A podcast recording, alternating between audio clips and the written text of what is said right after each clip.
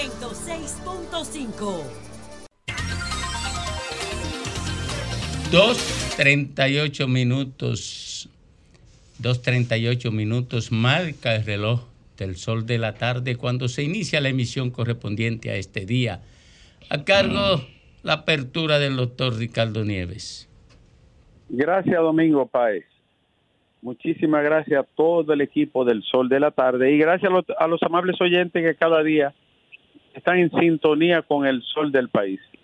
18 de mayo, 2.35 minutos, se inicia el Sol de la Tarde. Bueno, eh, Miki Seara en Capilla Ardiente. Eh, demasiado tarde para decir adiós, dice la canción de Julian Lennon. It's too late for goodbye, Mickey. Demasiado tarde.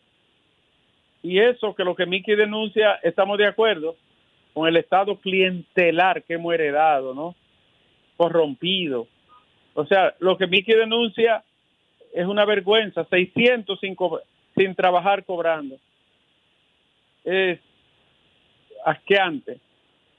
Pero en cuanto a su función, demasiado tarde yo creo que el ministro de Medio Ambiente, y lo voy a tratar respetuosamente, le haría un favor al país dejando ese cargo. Y le entró Pacheco, le entró Carolina, le entraron los diputados. Todo el mundo se ha referido a las declaraciones de el señor Seara Me parece que debe de, debe de ser como una especie de despedida de soltero en el, en el ministerio, ¿verdad? Algo así. Y hay más noticias. El que no se va es Miyagi. Miyagi dijo, no me voy. y yo quiero que Miyagi permanezca ahí también. Y un año de prisión preventiva a los agresores del defensor del pueblo. Atención a los salvajes que creen que, que estamos en la selva. Tienen un año y votado por agredir de manera injusta al defensor del pueblo, a periodistas y aparte del personal que le acompañó. Y atención, Alejandro, los empleados de Colmidón regresan a sus labores. Le voy a decir una cosa al sindicato de Colmidón. Siempre he defendido a los trabajadores y lo defenderé. Pero le voy a pedir esto, no sean brutos, no sean brutos, no se dejen manipular el conflicto entre medio ambiente y algunos PRMistas pone de relieve la situación de el Ministerio Rector de los Recursos Naturales del país y la dirigencia del partido. Muy poca gente está conforme con la gestión de Seara Hatton. Muy poca gente. Eso también evidencia, ¿no? Que le hayan caído encima inmediatamente. Una gestión deslucida y muy atacada. De modo que ahora no tiene respaldo ni de los ambientalistas ni del partido. Y el ministro de Educación, a propósito, Miyagi, me siento contento aquí. Yo no soy de lo que se corre. Esto dijo Miyagi. La madre de Joshua dice que no le guardo rencor al doctor Nasra, padre del doctor Cid. Qué pena ese caso. Joshua Fernández, 19 años de edad, estudiante excelente, hijo ejemplar, joven bueno, destruido por la banalidad, por la descomposición. Qué pena, ¿no? Bertina de Sena Berroa pide justicia y nosotros también. Justicia en nombre de esta familia, humilde, destrozada por la maldad, la frivolidad y la descomposición. Y se le complica la situación al doctorcito.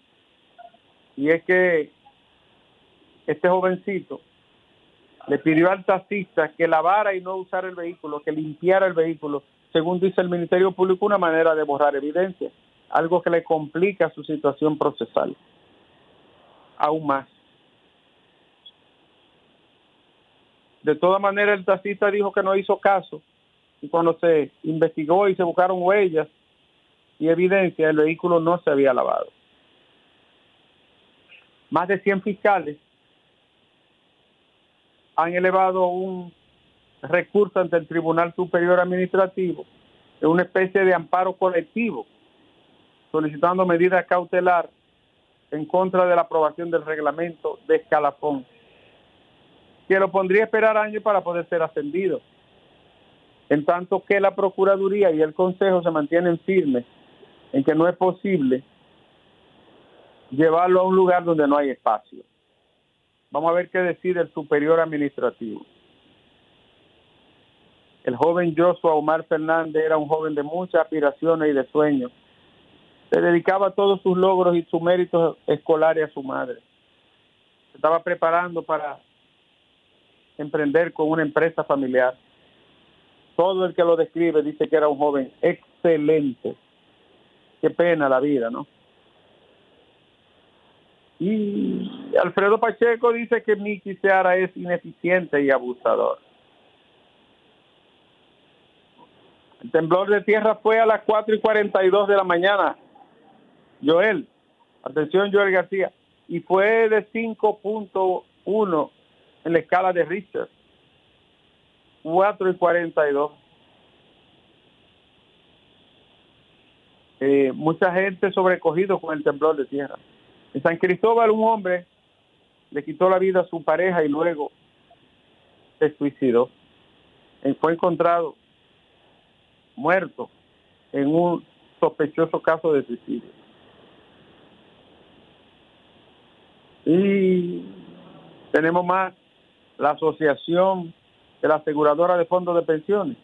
Dice que la reforma al sistema pensional sería un retroceso para el país por la destrucción del ahorro nacional, ha dicho ADAP.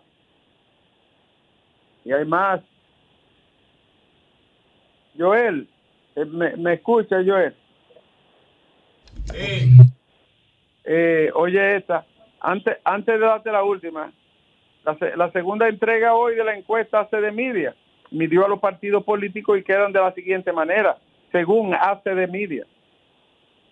Fuerza del Pueblo 15.7, ninguno 17.1, PLD 22.4, PRM 42%, PRD 0.8 y Partido Reformista 0.8%. Eso dice hace de media. Atención Salvador Sánchez. Es decir, que el Reformista y el PRD, los dos grandes partidos, están igualados pero microscópicamente. Y la madre de Manuel Duncan dijo, no creo en justicia de República Dominicana. Lo que estoy viendo es que mi hijo quiere matarlo dos veces. Qué triste este caso. Yo espero justicia en el caso del comunicador Manuel Duncan. Y el programa espera justicia. Oye esta, Joel, y con esta me voy. Joel, ¿me escucha? Sí, te escucho. ¿Viste la foto de la reina, su majestad Soy la Luna, la foto del recuerdo? Está igualita. aquí, la, aquí, la, estoy viendo. No lo diga, eh, eh, eh, doctor. Está igualita yo la veía, yo tenía como, como algunos 16 años, era seguidor de ella, cuando, cuando era la estrella de la presentación artística del país. Está igualita, no ha cambiado nada. Siempre bella, sigue ella. Ah, pues está bien.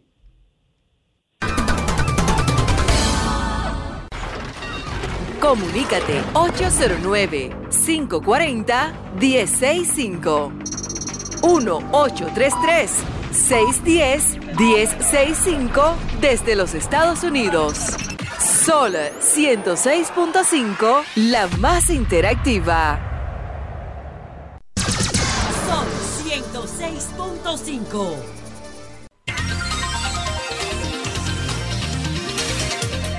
Bueno, retornamos, retornamos al sol de la tarde y esta vez con la gente. Son las 2.48 minutos y nos vamos por aquí. Buenas tardes. Ah, pero él, llamó para cerrar y usted. No, no te llamaron para cerrar. Lo que pasa es que cuando a veces lo vienen a coger, bueno, pues ya estamos trancados, ya se está cerrando la comunicación. Ah, ok. Mm, ¿Cómo tú estás, Domingo? Yo estoy mejor que bien. Mire, yo estoy tan bien que me envidio. Ay, qué bueno. Ojalá yo estar así como tú. Sí, sí. Pregúntele a Lea. Ahorita estaba bailando sin música. Ah, pero eso está muy bien. Yo hago eso de vez en cuando. Cuando me ah, siento chimbajita, pongo música y, por, y me pongo a bailar y ahí se me quita todo. Ah, caray. Pongo a Juan Luis Guerra, pongo a quien sea. Usted sabe que Lea no estaba aquí ayer y eso me tenía deprimido. Ah, te entiendo. Y cuando entré ahí y la vi, me puse a bailar como un loquito. Yo él me estaba mirando y me dijo, oh, se volvió loco. no, no, no, no, no. Siempre hay razón por la cual bailar. Exacto. Ok. Entonces, me dolió mucho cuando oí a Araton. Te digo la verdad y mira que yo no simpatizo con políticos. Y perdóname que lo diga así, pero es lo cierto. Yo tampoco. Eh, yo encuentro que nuestros políticos no salen de un trabajo comunitario. Cuando usted no hace un trabajo comunitario, usted no puede comprender la comunidad y sus situaciones y por qué hacemos las cosas, por, por qué las hacemos. Ahora, lo que yo me he dedicado de ahora en adelante, cada vez que llame domingo diré algo, es que nosotros tenemos que empezar a educar en ciudadanía. Usted no tiene que pertenecer a un partido político. Nosotros no podemos continuar con esta situación de que o usted es de este partido o usted es opositor mío. No. Usted sabe, eso no está bien. que eso es hijo de la pobreza. O sea, no es hijo de ni siquiera de la falta de institucionalidad.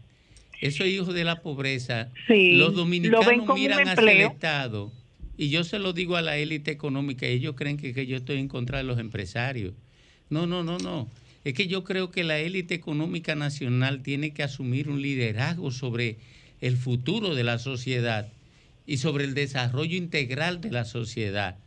Y por eso los políticos son tan ineficientes y tan, y tan irresponsables, porque no tienen nadie que lo castigue. La élite no lo castiga ni la religiosa ni la económica que y mucho menos los ciudadanos bueno pero los ciudadanos lo que son es víctimas ni siquiera piensan Oye, los Pero que no, tenemos que ayudar a ayudarlos a pensar, porque lamentablemente si nosotros no hacemos eso, nunca vamos a conseguir que votemos por las personas. Pero Rebeca, vamos a reflexionar un, un chin. ¿Cómo, se va, ¿Cómo va a pensar un ciudadano si nadie le da educación de calidad? Oye, no hay forma de ejercitar el cerebro si no se educa al, ciudadano desde que es niño. No le pueden pedir a, 10 millones de habitantes que nunca le han otorgado el privilegio de, de la educación. Hay 200 mil dominicanos que piensan aquí. Después el resto de seres humanos no piensa o su, la posibilidad de pensar son muy limitadas. Por eso mismo, nosotros tenemos los medios de comunicación y hacemos un ejercicio en la comunicación de ayudar a la ciudadanía a que entiendan que como ciudadanos todo lo que pasa es para su beneficio y a su favor. Cuando ellos se habla por ejemplo, los partidos políticos, nosotros tenemos que verlo como, como los ciudadanos que van a ir a hacer una labor comunitaria y a ejecutar un presupuesto en base a las necesidades de la comunidad. Entonces, cuando nosotros veamos a los políticos como son los comunitarios, que esos son los que debemos de empujar a que empiecen a ser políticos, entonces tendremos oportunidad de que las verdaderas, verdaderas necesidades de la sociedad pues se enfrenten como deben de hacerse, es desde ya desde el poder. Pero mientras nosotros estemos en un eh, una vendedera de eh, o de esperanza y de que yo te voy a dar un puesto si tú me ayudas para estas elecciones y una botella porque es doloroso lo que pasó en medio ambiente. Sí dime mi amor. Rebeca. Pero nada más el chucho es para los políticos está bien Pero los tecnócratas o, o, ONGcistas que van al poder y los empresarios que van al poder, de repente como que ellos no tienen que rendir cuenta a la sociedad.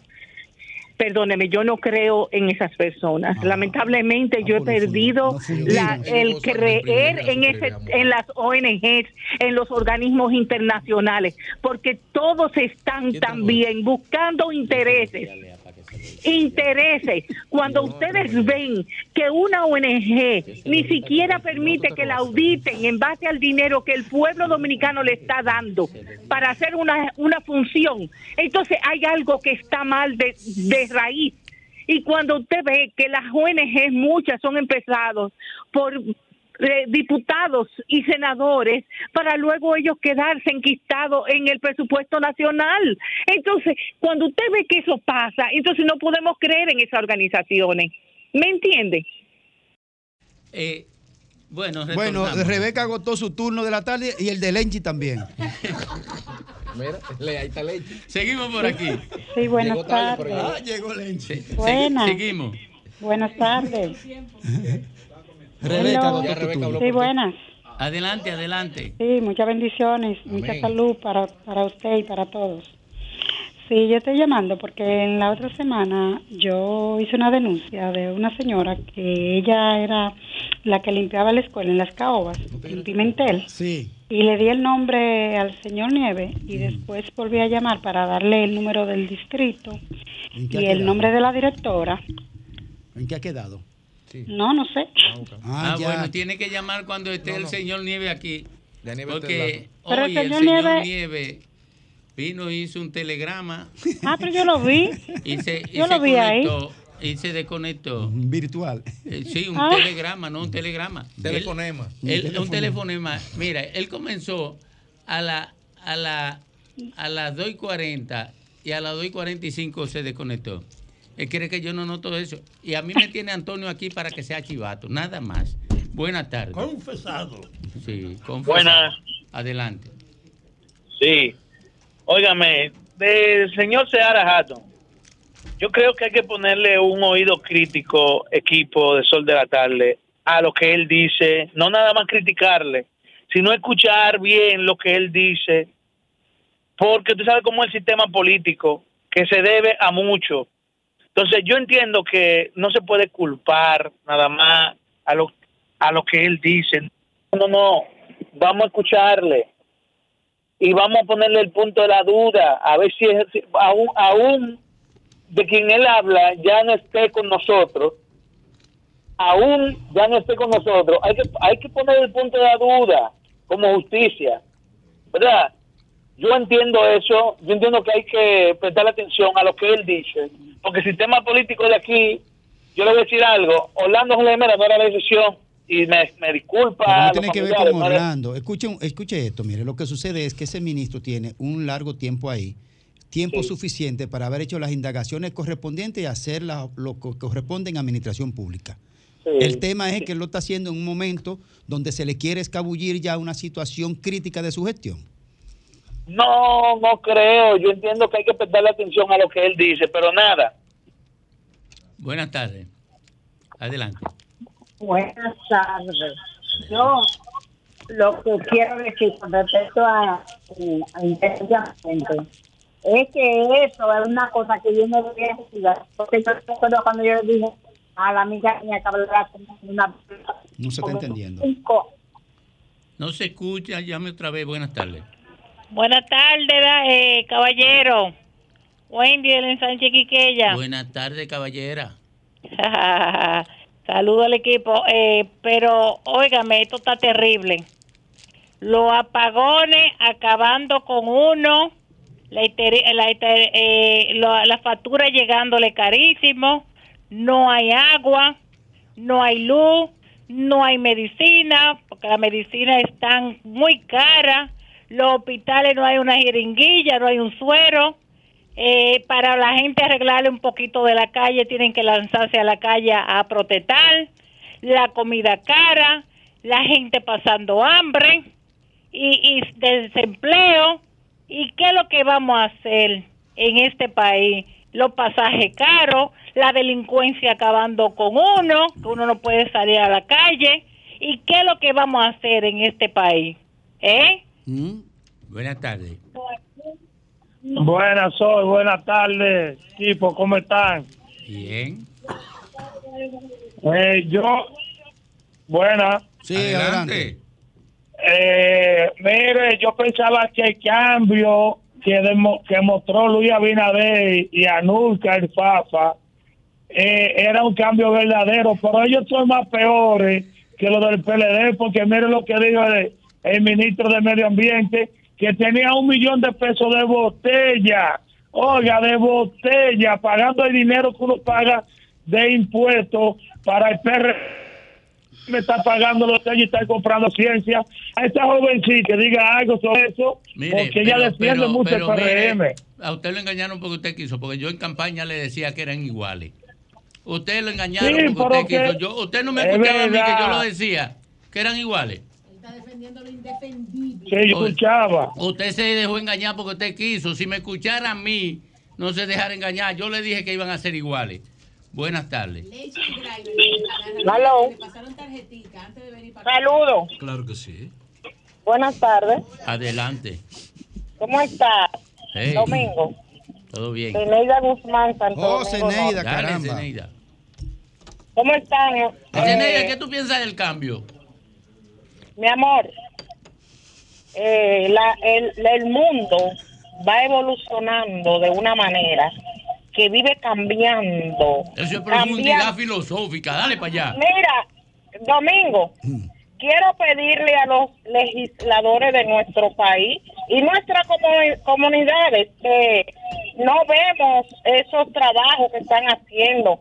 La comisión bi- bicameral de, de que están trabajando la 8701, por favor, le pedimos al pueblo dominicano que se enfoque en las eh, enfermedades eh, de la persona que andan ambulantes, que no tienen un ser humano que lo ayude y le diga, toma este medicamento, porque las ONG y muchos organismos, calladito la boca, creo que están metiendo sus documentos por debajo de la mesa. Atención, el Buenas tardes.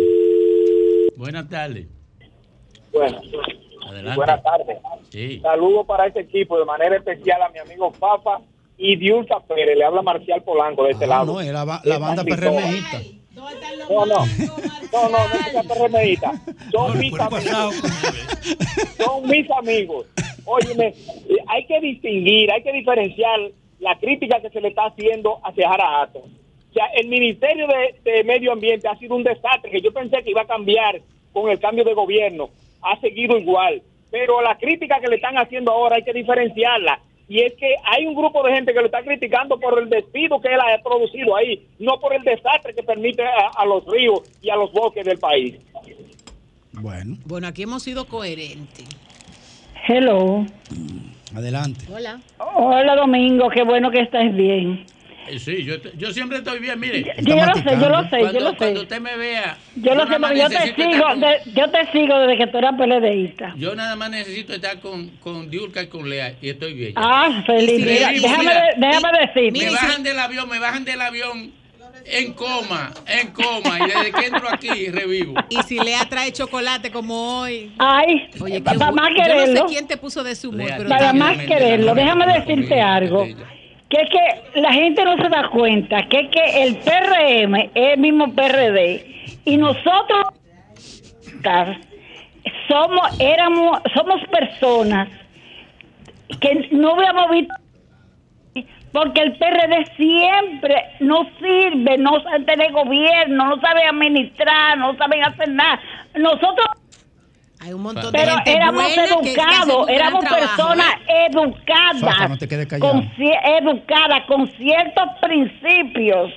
Tú sabes, eh, no puedo decir que había un, un eh, se ponían como esta mañana eh, eh, el, el, el Gómez con diciéndole de todo a un ministro. Eh, esa, esa cosa nomás se ve en el PRD, en el PLD, en el PRD y en el PRM. Porque en el PLD se ponían de acuerdo todito para hacer lo suyo. Fafa, Fafa, es a ti que ya te está tirando. Dile, ti responde. que te digo. Yulka te está defendiendo, Fafa, pero habla. Eh, eh, No, porque Fafa es mío de mi propiedad. Ah, ok. Hay que pagarlo después, ¿oíste? Yo lo llevé a su casa. Hay que pagar. Llévalo hoy, llévalo hoy. A, llévalo hoy. a las 3 de la Ah, yo soy el mañana. Uber. Buenas Ah, tardes. A que no sé cómo lea, que lo lleva a las 3 de la mañana. yo te llevo a donde tú quieras. Una bola. Te saco una bola. Buenas tardes. A las 3 de la mañana lo lleva a a veces. Yo Sí, estoy adelante. llamando para- Eh, para pero borracho los dos. Eh, Este cambio Se está- es se está da- reducir- la, la comunicación está mala, ¿verdad? Adelante, adelante. Que este, esta bulla que tienen Lea y, y Diulca no deja que esto se escuche. Adelante. Sí, yo estoy llamando porque yo quisiera cooperar con esto del cambio. Yo pensaba que iba a haber un cambio, pero señores, da pena lo del pasaporte. Que uno hace una cita para el pasaporte. Sí, se pero la lo ponen- que le- si usted lo que quiere es cooperar con el cambio, lo que tiene que comprar un galón de aceite de transmisión para que cojan bien el cambio, que lo que le falta es aceite de Sí, pero por transmisión. favor, díganme ustedes algo. A ver, si pueden, esta gente de pasaporte, ¿qué es eso? De que siete meses para una cita en el pasaporte. O sea, Dios mío, tienen tres años y ni eso, pueden hacer bien. Ellos van, a, ellos, van a, ellos, ellos van a arreglar eso. ¿Usted sabe cuándo? Cu- eh, Cuando la, la otra reelección de Abinader, no ahora. No, no, no. la otra? ¿No hay una? No, no, espera, déjame hacerle un llamado al. PRM. La fuerza del pueblo agarró y regó tarjeta y paquetico. Yo de- tengo de testigo a Graimer, a Graimer y a Leche. Entonces cómprenle la tarjetita su interactivo. Sí, que riega la candidatura. Diulca, Sí. Oiga, yo Eso tengo una queja ahí. Adelante, diga. Ese es el pueblo. Mire, yo tengo un problema con una cooperativa en Herrera que me tiene retenido mi dinero hace como tres meses. ¿Y cada cuál vez es que esa voy- cooperativa? La cooperativa de Herrera tiene problemas. Pero mire, vaya, espérese. vaya a IDECOP, que Sí, IDECOP dígame, dígame. es regulador del sistema y, tiene que bien. responderle. Oiga, esa cooperativa tiene dando vuelta a uno casi Pero tres meses. escúcheme, mi querido, ¿usted quiere Sí. decir lo de la cooperativa o quiere resolver el problema? Dígame usted. Vaya IDECO, denúncielo y si IDECO Lleve no- los papeles y los argumentos. y si IDECO Sí. no actúa, entonces usted llame aquí o viene por acá. Perfecto, muchísimas gracias. Lleve los Estamos papeles. para servirle. Buenas tardes. Sí, buenas tardes. Wendy dice y, y quiere hacer ver que el mundo se está acabando y que se va a ver todo cuando Leonel vuelva. Pero Son que son magníficos. todos iguales, mi amor. Es que es la misma cosa. Oye, ¿y, y quién dijo que los políticos dominicanos son unos mejores que otros? Sí, hay mejores que otros. Hay uno, pero lo que han... Peores que otros. No, vamos a esperar lo que viene. Vamos a esperar lo que viene. pero el, el tema mío es, yo quería preguntar, yo como una preocupada por el tema de la violencia intrafamiliar, que veo que se acaba de suicidar el que mató la última, ya una, una cosa eh, de todos los días. ¿Qué es lo que vamos a esperar? Yo estoy de acuerdo con lo que dijo Cándido Simón. Lo que a mí no me gustó fue la palabra porque es que eso se tiende, eso es lo que usa Mire. la persona. Y eso es un problema, pero Mire. aquí hay que trabajar duro. Mire, mire, en el 2001 había una viceministra de la mujer que se llama, está ahí, la maestra Irma Gisela Suero. Ella era viceministra de la mujer. Estaba el tema de los feminicidios. Y yo le dije, miren, si ustedes comienzan a educar a los varoncitos. Eso es. Oiga, ahora, ahora, dentro de 12 años estarán eh, bajando eso. Y pues con- mire, con- mire, oiga cuántos años tendrían los niños educados en convivencia, en tolerancia y en aprender a administrar las pérdidas cuando una mujer lo vota por malo. Exacto. Como a mí. A mí siempre me votan por malo, no, pero yo no mato a nadie.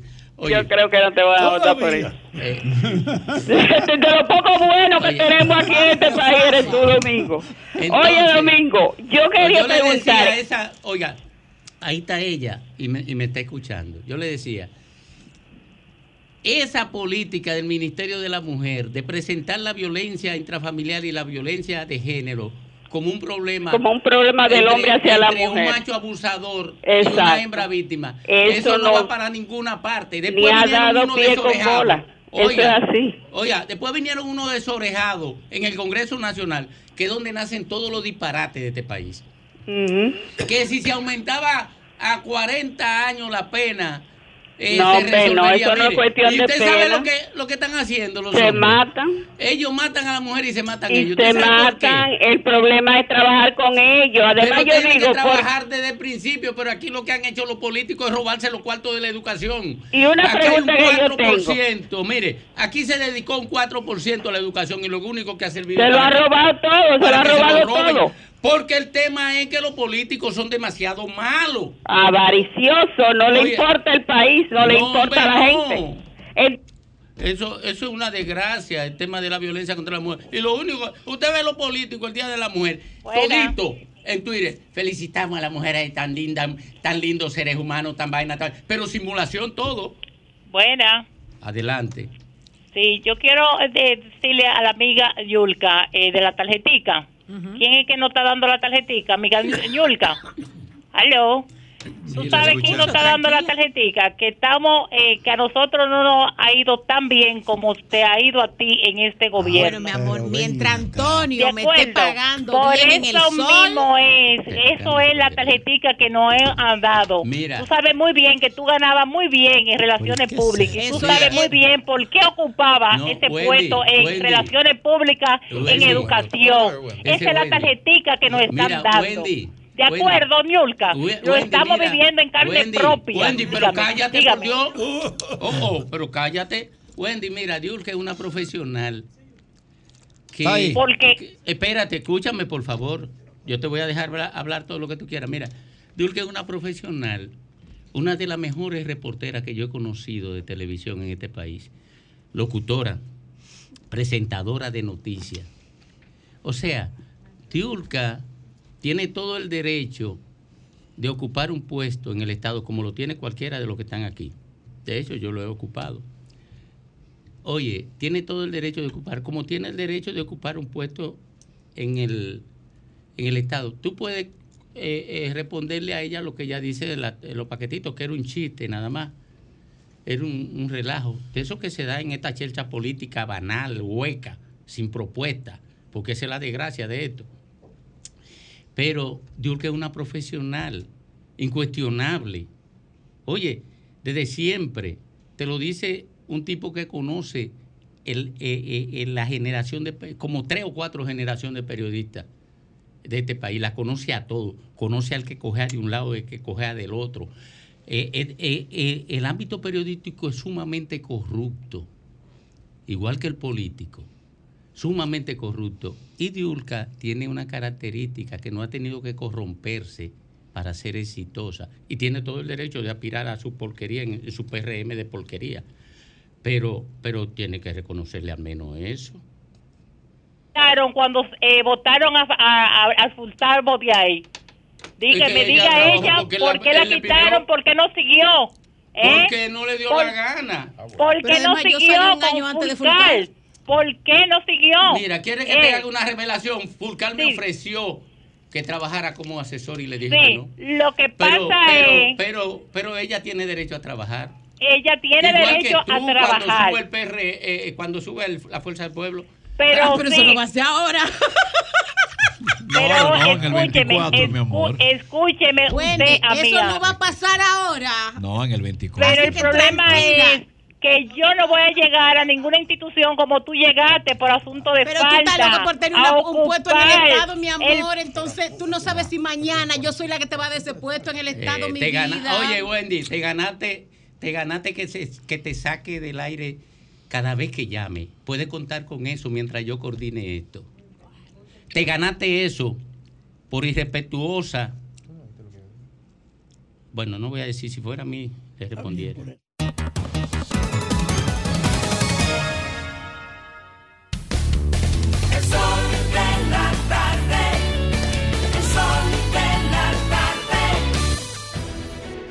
Sol de la tarde. Sol Sol 106.5, la más interactiva. Una emisora RCC Miria. Sol 106.5. Bueno, retornamos, retornamos al sol de la tarde a las 3.19 minutos. Seara Hatton. ¿Qué significa las declaraciones de Seara Hatton? Vamos un poquito a hacer un ejercicio de ir un poquito más allá de lo obvio. ¿Qué es lo obvio aquí? Bueno, para la gente, ¿verdad? Porque mis compañeros saben perfectamente, conocen perfectamente el concepto. ¿Qué es lo obvio? Lo obvio es la derivación automática del concepto simple. ¿El concepto? Simple. El concepto simple. Bueno, ¿qué hizo Seara Hatton? Violó una regla de, de discreción que impera en el Estado y que lo obliga a él a no, ser, a no hacer público los males que encuentra en su gobierno. Es una regla no escrita aquí, ¿verdad? En la sociedad dominicana y en el Estado Nacional. Pero él lo hizo público. Ahora, lo que no es obvio es por qué lo hizo público. ¿Qué razón tuvo para hacer público eso? ¿Eh? Pudo tener algunas razones individuales. Lo cierto que él está, ha estado acorralado. Eso es lo cierto. Sea por problemas de gerencia, sea por un cerco interno en su propia institución, o sea por las presiones de una realidad que él no puede atender, que él no puede dirigir, que es la realidad del medio ambiente. Ahora bien, el presidente de la República, Luis Abinader, el 11, el día 11 de este mes, el día 11 de este mes, y la prensa lo destacó de manera masiva, dijo, o más bien advirtió a las instituciones tener mayor transparencia y control con el gasto público. Bueno, ¿acaso no fue un acto de transparencia lo que, lo que Seara Hatton hizo? Un acto de transparencia. Y está siendo obediente a lo que el presidente advirtió. Fue una advertencia pública. Yo lo veo en parte así. Por supuesto, hay una serie de, de preguntas ya en el plano individual particular, porque a veces puede ver como la intención de salir, la intención de que me quiten, o allanarle el camino al presidente o como fuere. Pero mientras tanto lo veo así. En segundo lugar, aquí hay gente que ha tratado también de desviar la, orientación del asunto, incluyendo ese famoso periodista bigotudo que habló el mismo Seara Hatton. Le marcha de manera durísima, desconsiderada, a, a Seara Hatton y en el fondo lo que quiere ocultar es su situación. Porque yo creo más en Seara Hatton que en, en esa persona. Y que conste, yo fui de los primeros, no, no, puedo decir que fui de los primeros, pero por lo menos en este programa, hace cerca de un mes, planteé que Seara Hatton lo mejor que podía hacer era retirarse de esa función para cuidar su propia imagen, que era una imagen de un hombre de respeto, de un técnico de calidad y de una persona muy ética cuidando un, un, capital de la sociedad dominicana. Yo lo planteé eso, o sea que no es que estoy ahora de que defendiéndolo, no, pero tengo también que eh, reivindicar su gesto, porque una vez lo hace decimos que es tarde. Pero ¿cuántos meses tiene ese Hatton allí? Son 10 meses que tiene. Tenía que resolverlo de un día para otro. Eh, el, el anterior incumbente tenía casi dos años. Entonces el problema tampoco es ver el anterior incumbente que desgraciadamente, penosamente murió, fue asesinado, es verdad. Y eso, eso no se puede tocar. Pero los males del ministerio, aún con la muerte de Orlando Jorge, continúan porque los males son del ministerio. Y como ministerio es que hay que verlo, no es en función de un individuo. Miren, yo quiero a propósito de Sharon Hatton decirle, creo en la integridad de ese hombre es un hombre honrado que no se presta a vagabundería ni nunca será cómplice del desorden del robo público en la administración. Creo en su honradez. Pero él está al frente del ministerio más grave y grande de toda la estructura del poder, el medio ambiente. Él es responsable de todo lo que pasa con la geografía nacional y con otras prácticas. Y él ha probado que él heredó un estado en descomposición y olvidado. Y ahora con la gente, también por razones políticas, el énfasis es en el volumen de la descomposición y las debilidades que hay en la política del medio ambiente. Ninguno se pregunta, pero esto es una maldita herencia lo que tenemos, es una acumulación histórica de desprecio a asumir esto con seriedad. Y él es un responsable serio que ha llegado ahí, pero no puede hacer milagro.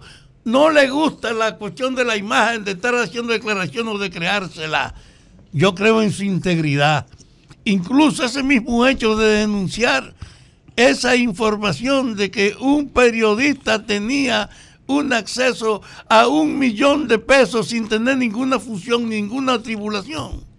Puede parecer cualquier cosa, pero él indica que está por encima del temor o de las consecuencias cuando da una información como esa que provocando la aguda presencia de hostilidad por el afectado. Medio ambiente es el mayor problema sociopolítico del país.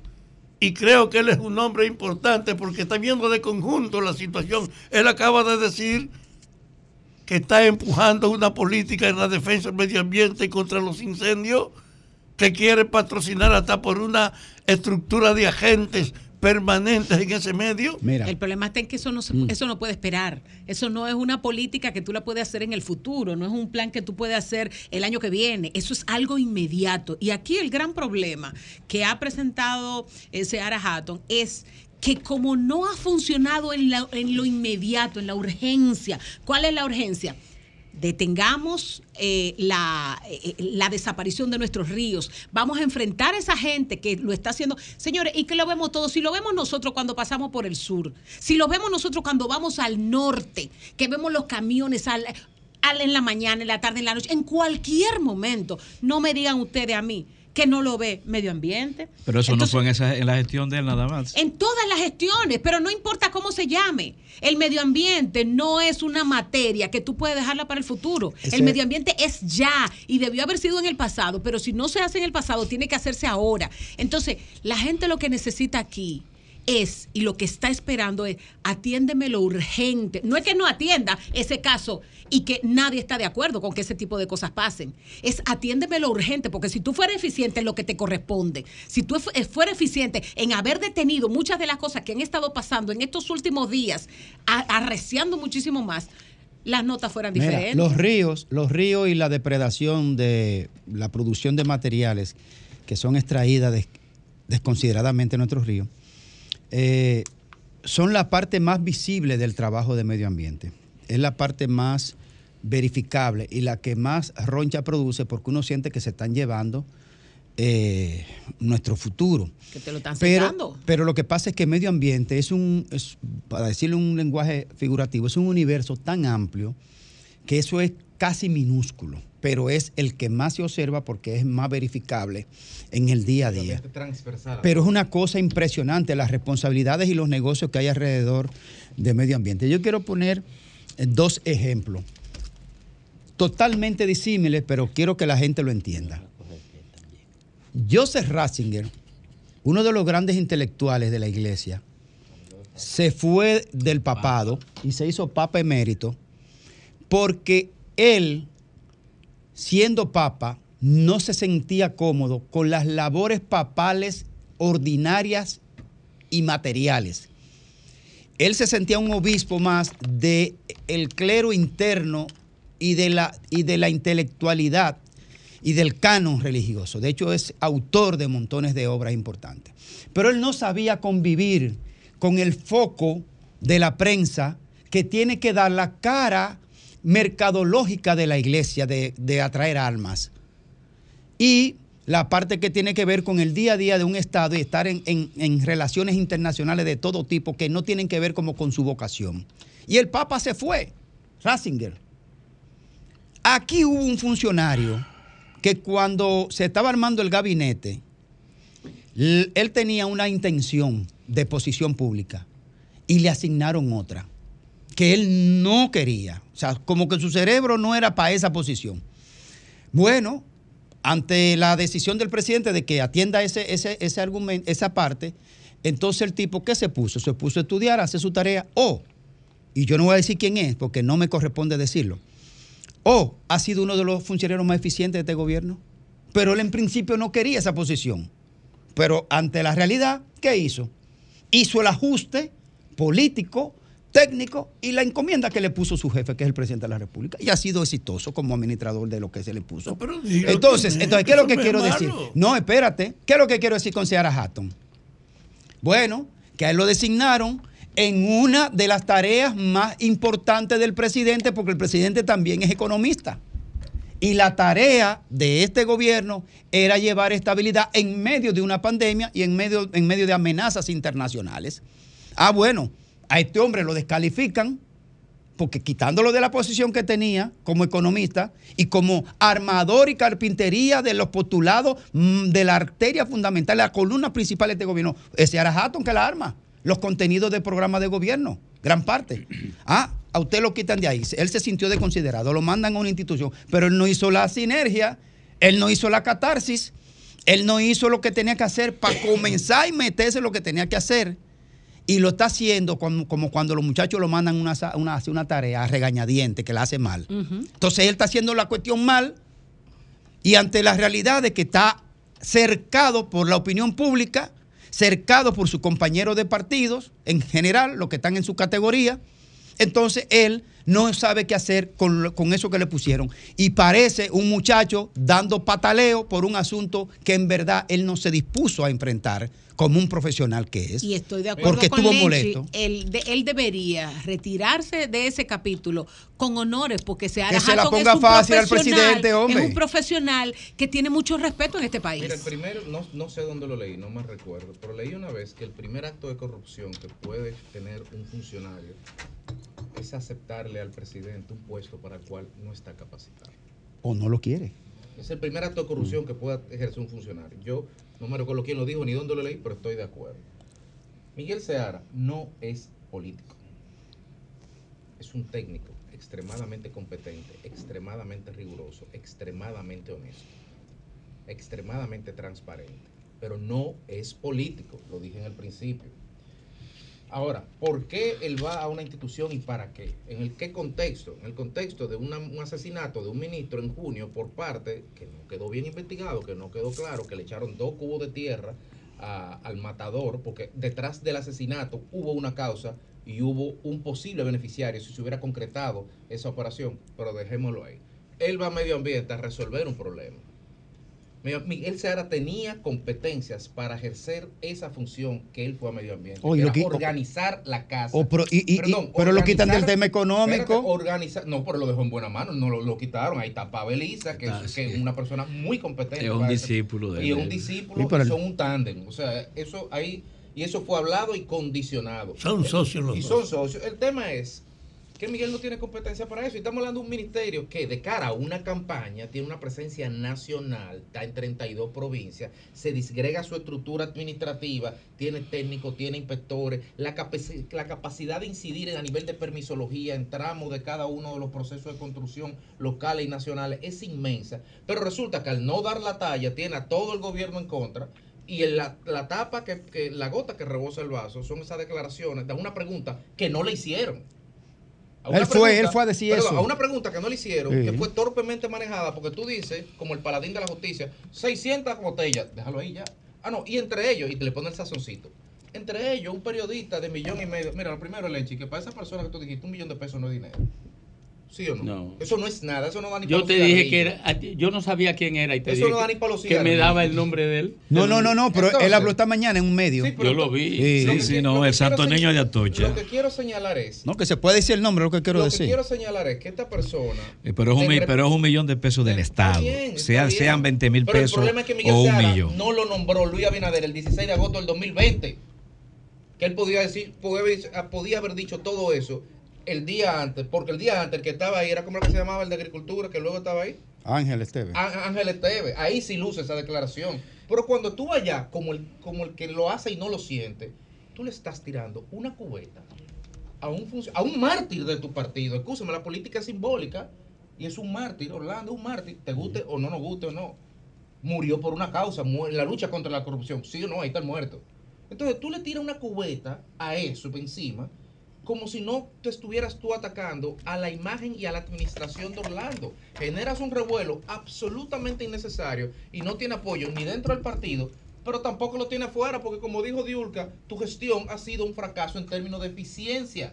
Entonces, ¿quién te va a ayudar? Ah, ¿tú sabes quién? Los ambientalistas que hace 15 días lo estaban atacando por lo de Bucanyé. Ahora lo están, ahora que ven que lo van a quitar, lo están defendiendo. No, la verdad, y, esto, para terminar, esto no es la típica lucha del PRD, Domingo. No es la lucha fratricida del PRD. Porque es que todos los que lo están atacando, lo están atacando en su condición de cuerpo extraño al PRD. Son políticos atacando a un tecnócrata insertado. Pero a un pero él no tecnócrata. está en el PRM. Pero, pero- Y él no es del equipo Vamos a estar claros, PRM. Lenchi, vamos a estar claros. Sí, Jochi Vicente también, y Lisandro también. Pero los políticos, cuando se miran a un espejo, se ven. Y hay otro que, como Drácula, cuando se mira a un espejo, no se refleja la imagen. No se refleja la imagen. Pero sigue siendo miembro. Miren, miren una cosa, señores. Ustedes recuerdan cuando Balaguer nombró en medio ambiente, en Foresta, en Foresta, en la dirección de Foresta, a Candelier. ¿Por qué Balaguer nombra a Candelier en Foresta? Porque la dirección de Foresta que ejercía el papel de regulación que ejerce medio ambiente. Que no existía la ley de ahora. o- En claro. ese tiempo. En términos de foresta, porque en términos de río había otra estructura. Y, pero la dirección de foresta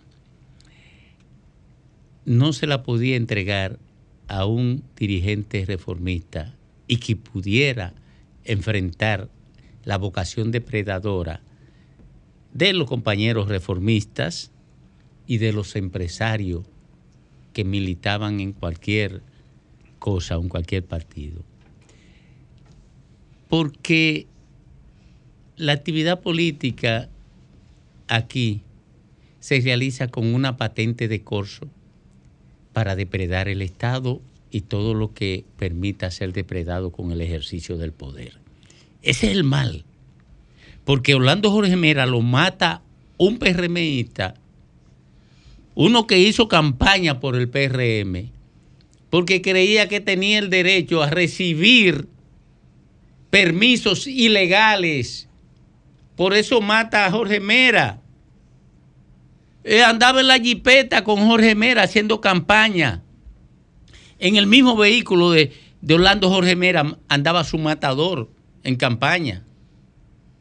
Pero, y eso lo convencía a él de que él tenía derecho a recibir unos permisos para exportación de baterías que eran ilegales. ¿Y cuántos permisos más? Bueno, pierde la vida el ministro por una cultura política. Y ahora ocurre que este ministro que no quería ir ahí y que Abinader lo, lo manda a medio ambiente porque en las políticas de desarrollo sostenible que prepararon el grupo de Seara Hatton y de Pavel Isa en, planificación, economía y desarrollo, le daba una relevancia fundamental al medio ambiente y, y a la división territorial y la inversión eh, a partir de la división territorial. Eso impresionó a Luis Abinader y frente a, a la tragedia de Orlando, cuando comenzó a dar vuelta buscando a quién poner ahí, dijo, pero este es el hombre que puede. Pero ocurre que Seara Hatton es un hombre de gabinete, un planificador, no es un operativo, y lo que se le puso en la mano fue un, un- una institución reguladora que tiene que ser operativa, porque es reguladora. Y genera, y gene- es un motor de la economía también. Nada más no es apretada y que por, por violaciones, es también parte del motor de la economía. Co- eh, ¿Eh? sí. Pero Oh, entonces oh. el culpable, ¿quién lo nombra? Pero, pero lo escoge Luis Abinader y escoge a un individuo que no está en condiciones de manejar una estructura nacional operativa y reguladora, porque no es un operativo, un planificador, es un hombre de gabinete, es un hombre para pensar, Sí, es un hombre no un hombre para actuar. cuarto frío. Es no un hombre para actuar. Pero además, es un hombre que viene de la sociedad civil, que entiende que su compromiso es con algunos valores, no con los valores con los valores que caracterizan la actividad política. Fue un error del presidente Abinader. Los valores que caracterizan la actividad política es el clientelismo. La sociedad civil no está de acuerdo con el clientelismo. Eh, los valores que, que caracterizan la actividad política es la depredación del Estado. La sociedad civil, por lo menos cuando no se beneficia, está en desacuerdo con, con la depredación política del Estado. Los valores que caracterizan al partidario, al, al militante político, es que entiende que el Estado es un botín, que es un espacio asaltable después que ganan las elecciones. Y entonces pone un hombre que no va a convivir con eso. Por eso aparece Seara Hatton vengándose del PRM y del gobierno. Porque esa denuncia es una venganza. Ah, me pusieron aquí. Yo me estoy achicharrando. Pues déjame dar un portazo y largarme de aquí. Eso hizo Seara Hatton.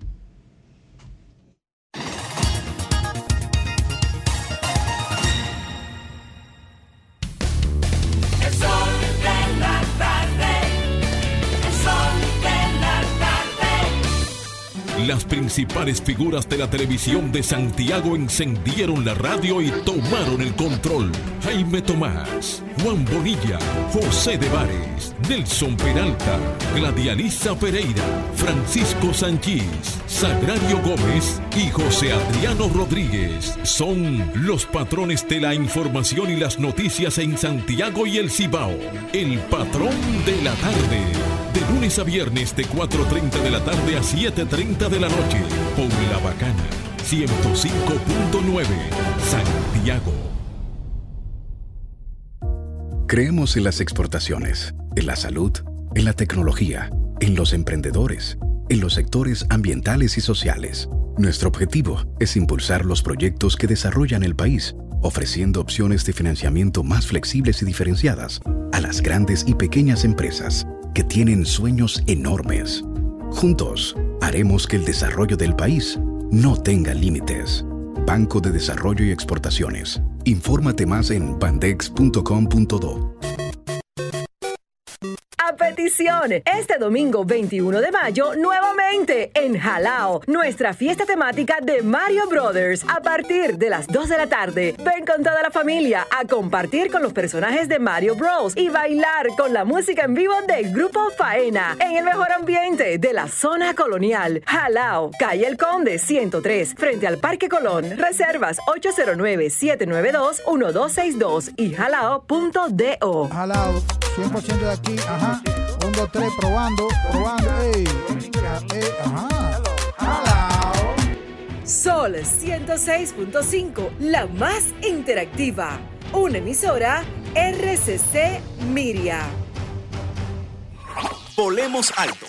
La data vale más que el cobalto. Descubre nuevas oportunidades. Haz negocios más inteligentes. Analizar los datos y patrones de conducta hacen la información más relevante para sus propósitos y proyectos empresariales. Optimiza, agiliza, capitaliza.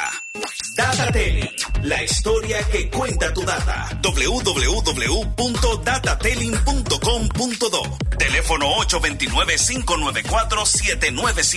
Friday. A mamá, el cariñito se lo llevamos a la mesa. Inespre, junto a los comedores económicos, tendrán durante todo el mes de madres ferias alimenticias, bodegas móviles con 30% de ahorro en la canasta básica y almuerzos y cenas tipo buffet en los comedores económicos en todo el país. Porque merecen lo mejor de nosotros para que vivan mejor. ¡Que vivan las madres! Más información en www.presidencia.gov.do. Gobierno de la República Dominicana. Compadre, corríjame si me equivoco. Pero es verdad que el aporte a mi fondo lo hacemos mi patrón y yo. Compadre, usted no se equivoca. Lo primero es que ese aporte para el sistema de pensiones es 9.97% del sueldo suyo y es hecho entre su patrón y usted. Ah, pero entonces yo no soy el único que aporta los chelitos para mi retiro. Eso es lo chulo del sistema. Si su salario fuera de 10 mil pesos, 287 es lo que pone usted. Y su jefe, 710. Del total, 840 pesos van directivo a su cuenta de capitalización individual. Y esta cuenta también crece con la rentabilidad de las inversiones que hace su AFP Popular. Ah, pero eso así es un palo. Hay que trabajar. AFP Popular, confianza absoluta. Dar el primer paso nunca ha sido fácil, pero la historia la escriben quienes se unen a los procesos transformadores, impactando la vida de las personas en el trayecto. Este es el momento para que te unas a la conformación de los colegios electorales y hagamos un proceso histórico en favor de la democracia. Nuestra democracia. Junta Central Electoral. Garantía de identidad y democracia. Vuelve Construexpo en su decimoséptima versión. Más de 50 entidades con todo lo nuevo en la construcción y dos días de conferencias magistrales. Del 19 al 21 de mayo en el Hotel Dominican Fiesta. Construexpo 2023.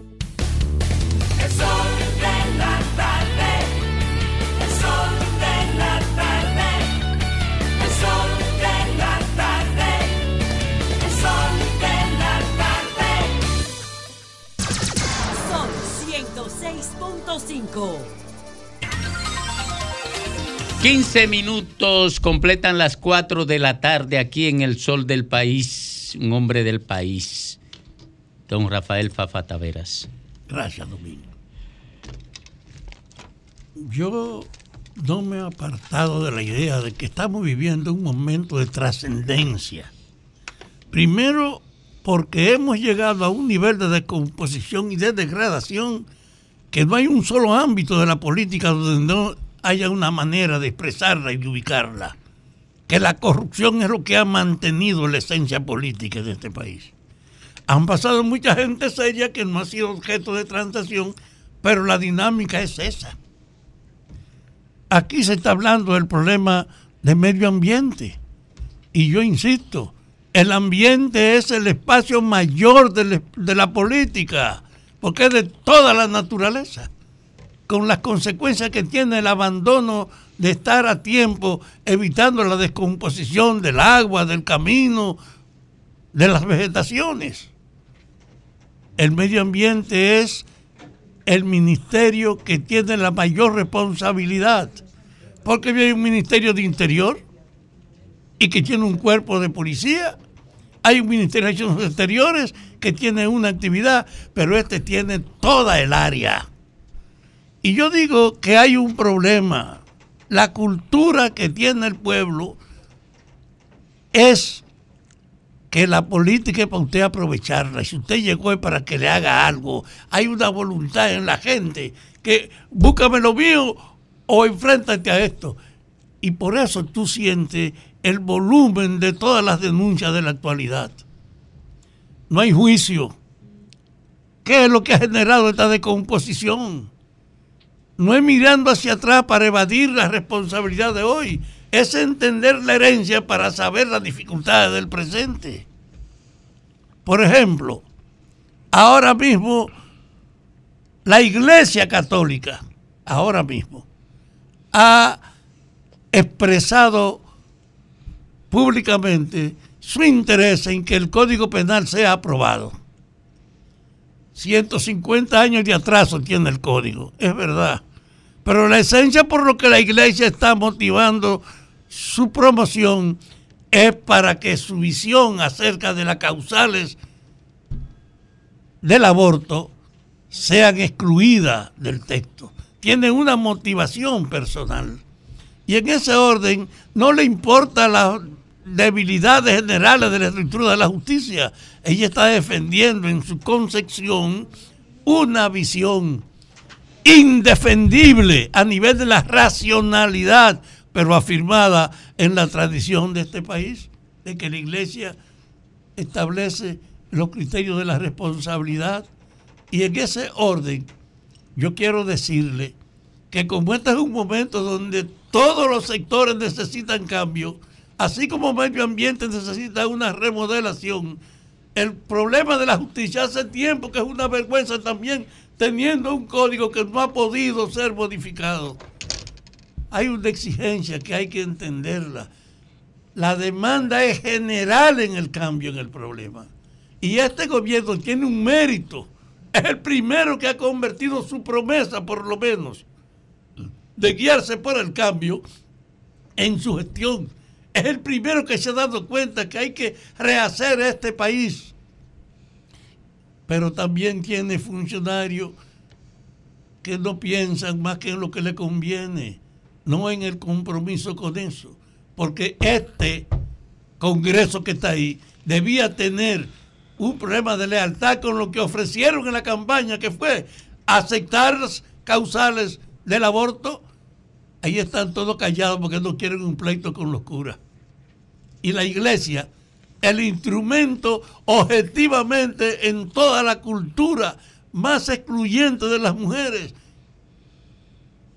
es el cristianismo católico. Usted se imagina lo que, que ese cristianismo ha concentrado en manos de los hombres la función de representar a su creador, de marginar a las mujeres y convertirse en ayudantes, y en un proceso como esto, jugársela diciendo, no le den la libertad de que pueda recurrir, ni siquiera cuando la violen, a evitar los efectos de una violación. Tenemos una situación entonces en el momento donde todos los sectores están necesitando un reordenamiento, pero están aburridos los que lo promueven, porque los que lo defienden tienen una motivación que es, lo que le conviene a ellos. Por eso yo creo que así como estoy planteando a medio ambiente, que es el mayor espacio de responsabilidades jurídicas del poder, porque no hay nada parecido. Usted es responsable de toda la geografía nacional y de todos los componentes de ello y de su consecuencia. No hay ninguna otra esfera del poder. Y entonces para completar tú te encuentras que junto a la crítica, Miguel, porque él no ha podido hacer un milagro de comenzar a transformar esa herencia y de enfrentarse a esa resistencia de los cambios que existen en el país. Y yo le decía, el caso de la Iglesia Católica no se atreven los comentaristas ni siquiera a enfrentarlo. No hay ningún tipo de rechazo. Hay una tolerancia a una vergüenza de que a esta altura en el Congreso Dominicano se esté imponiendo la continuidad del derecho de las mujeres a defenderse siquiera cuando sean víctimas de una violación.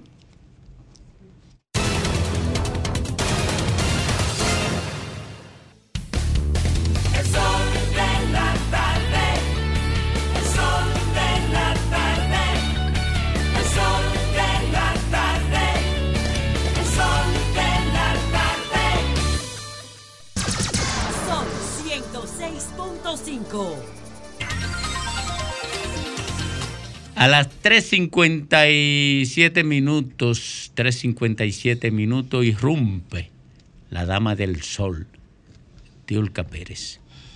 Muchísimas gracias, Domingo.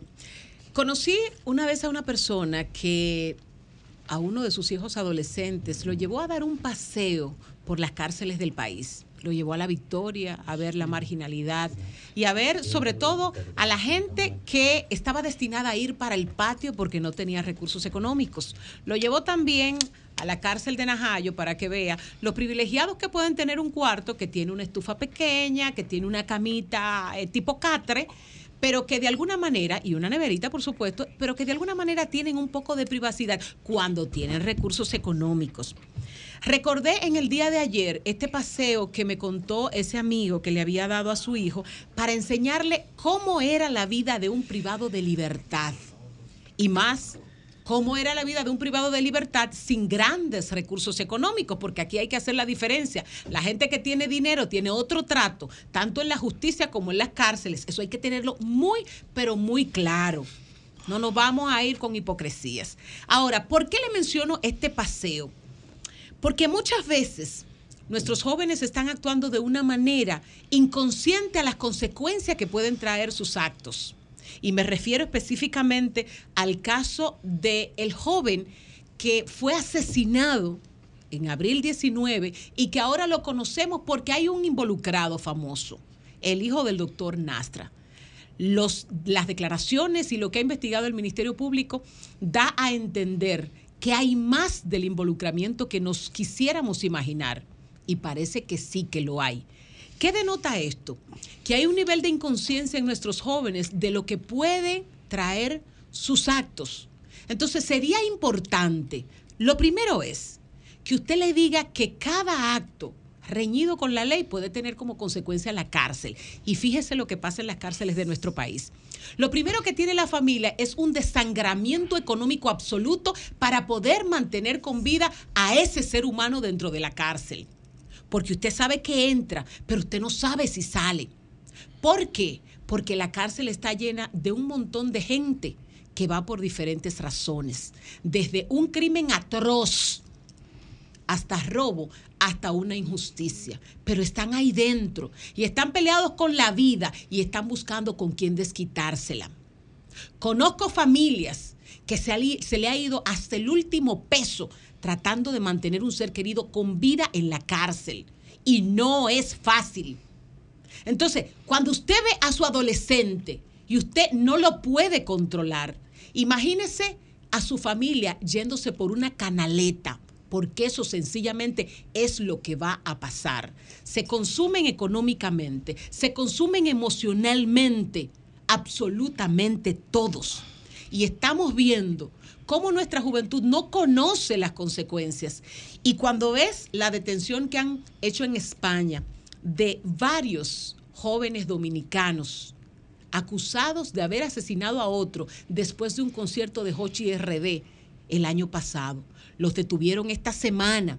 Ellos forman parte de la famosa Dominican Don't Play, que es una de las bandas criminales más perseguidas en España.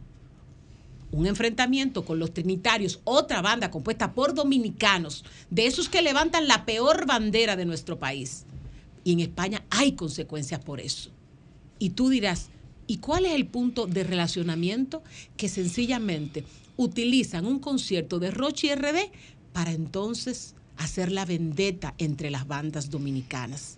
Y la bandera que sale es la bandera nuestra. Vamos a darle un paseíto a nuestros jóvenes por las cárceles dominicanas para que vean que muchas veces usted entra, pero probablemente no salga. Y a lo mejor esto lo seduzca de andarse metiendo en rollos que no les corresponden.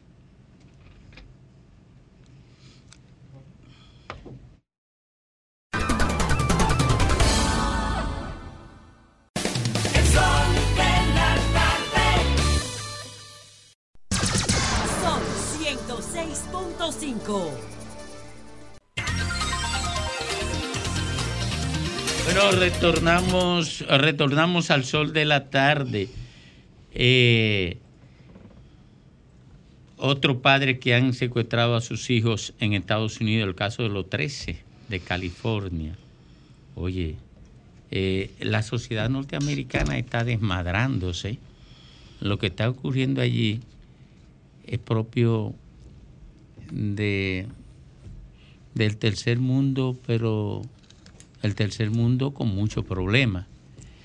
Eh, ojalá el liderazgo norteamericano sepa esto y no solamente se dedica a la fiscalización del tercer mundo cuando esto ocurre, porque lo que está ocurriendo allí. Hasta el punto de, de casi dar un golpe de Estado por primera vez en la historia de los Estados De la- Unidos. de la historia. Conspirar para revertir el protocolo normal de transición de mando con un asalto al Capitolio.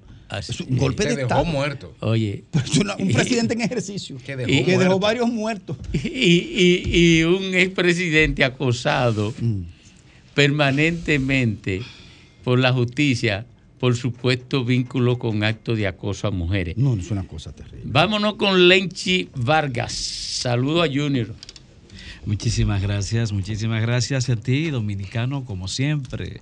Nuestro abrazote y nuestra honra de contar contigo en cualquier lugar del mundo que estés. Bueno, yo no sé si es falta de creatividad o si es una afición por la copia. Pero lo que yo sentí fue realmente lo primero. Qué falta de creatividad. Ya a estas alturas nosotros estamos esperando anuncios políticos que sean más eh, elocuentes y que efectivamente marquen rutas diferentes. Pues en esta semana José Ignacio Paliza, quien es además de el ministro eh, de la presidencia y jefe y presidente del Partido Revolucionario Moderno, anunció que en ahora, pronto, en este momento, en esta coyuntura, habrá un antes y un después en el manejo del Estado en lo que respecta a campaña electoral. Bueno, y para darle fuerza a ese, a ese argumento, eh, nos dice que todos los directores de campaña que ocupen funciones de Estado saldrán del gobierno. Aunque al mismo tiempo aclara que, eh, bueno, pero no todos los que estén en campaña serán obligados a renunciar. ¿Acaso eso es nuevo, señor eh, ministro Paliza? ¿Dónde está ese antes y después? ¿En qué consiste lo nuevo? Si eso se ha hecho aquí con cierta eh, frecuencia, incluso en el último torneo electoral. Yo recuerdo que figuras como Reinaldo Pared Pérez, eh, este que era ministro de Interior y Policía, ¿cómo se llama? Amarante Baret, eh, el que era ministro de, de Medio Ambiente, eh, Domínguez. Brito. eh, Domínguez Brito. El mismo Gonzalo renunciaron. Los primeros que dije renunciaron en el 18, incluso. O sea, ¿dónde está la novedad de eso? ¿En qué consiste ese un antes y un después para anunciarlo con tanta rimbombancia? Sí, ojalá que ocurra, pero tráiganos cosas realmente novedosas. El segundo elemento que aporta a aquella afirmación de que habrá un antes y un después es que, eh, bueno, que habrá un distanciamiento y se vigilará porque haya un distanciamiento en el uso de los recursos públicos a los fines de que no se destinen a campaña y que de hacerse habrá sanciones. Bueno, ojalá que así sea, señor ministro Paliza. Nosotros realmente aplaudiremos cualquier acción en ese sentido. Sin embargo, lo que vemos en esta semana en boca de Miguel Seara Jato no es eso. In- incluso al momento de él anunciar el retiro de 600 personas sin funciones y otros recibiendo grandiosas cantidades de dinero por efecto de propaganda, lo que hace todo el tinglado direccional del Partido Revolucionario Moderno es criticarlo, es echarle todo el lodo del mundo, es apiar con él. Pero lo que dijo el, el ministro de Medio Ambiente tiene que ver con el uso, protección del uso de los recursos del Estado. Entonces, usted dice que se va a sancionar a todos aquellos que no se distancien del uso indebido de los recursos, eh, del uso incorrecto de recursos para ser destinados en campaña. Pero no es, no, no es lo que siente la FINJOS tampoco, porque la FINJOS ha dicho que hay un exceso, un exceso tan grande que supera la inversión propia que hizo el gobierno pasado en términos de publicidad y propaganda en este gobierno, en este gobierno. Incluso usted, para diferenciar que las cosas son distintas ahora, dice que las grandes inversiones que en publicidad se hacían en el ministerio que usted asume hoy, pero que la hacía el anterior gobierno, ya no es así. Ya la hace la dirección de comunicación. Yo no veo realmente la novedad en eso. Que no la haga un ministerio y que lo haga una dirección. ¿Dónde está la novedad? El asunto es la cantidad excesiva de dinero que se está gastando en publicidad y propaganda. Y esos son recursos del Estado. Y por supuesto que tienen una intención electoral. Pero además se sabe de otras cosas, como la, el miserable video que se puso a circular de, de los de comedores económicos distribuyendo comida realenga a pobres dominicanos, burlándose de la pobreza de dominicanos y anunciando que esas comidas eran obra de, eh, del presidente de la República. Creo que eso le daría vergüenza al propio presidente. Es un abuso usar el nombre del presidente para campañas tan, tan, tan bajas, tan, tan deshonestas y ante todo tan burlonas de la pobreza de nuestra gente. Como es también lo que se ha denunciado del uso de los recursos del Estado para cooptar síndicos. ¿O no se ha denunciado eso por parte de los partidos de oposición de República Dominicana? Investigación que no se ha desarrollado, por cierto, para determinar la validez o no de la misma. Pero han sido denuncias con muestras concretas, resultados evidentes. Y así, y se habla de los recursos del Estado. Entonces, eh, realmente hay una actitud de distanciamiento eh, de esa práctica de uso de los recursos del Estado con fines políticos electorales. Eh, no creo que la vida le ayude en ese sentido, señor ministro. Es más, señor ministro, yo creo que lo que debió realmente ocurrir, incluso a principio de gobierno, es, una, un verdadero, es, es el cambio que el pueblo esperaba, el cambio que se le prometió, el cambio que se le anunció. Eso debió de ser el anuncio principal de un antes y un después, pero con evidencia. Porque ¿acaso tenemos un antes y un después en cosas tan, tan fundamentales para el país como la canasta, el peso de la canasta familiar? Hay un antes y un después en el tema de la seguridad pública, de la inseguridad ciudadana, de la policía que tanto se cacareó, que habría un antes y un después y ya han pasado dos años y medio sin ningún resultado. Hay un antes y un después en el tema educativo, señor ministro. Hay un antes y un después en las políticas públicas fundamentales. Bueno, a eso es que me refiero con anuncios realmente alentadores, pero definitivamente lo que recibimos son anuncios repetitivos, nada creativo.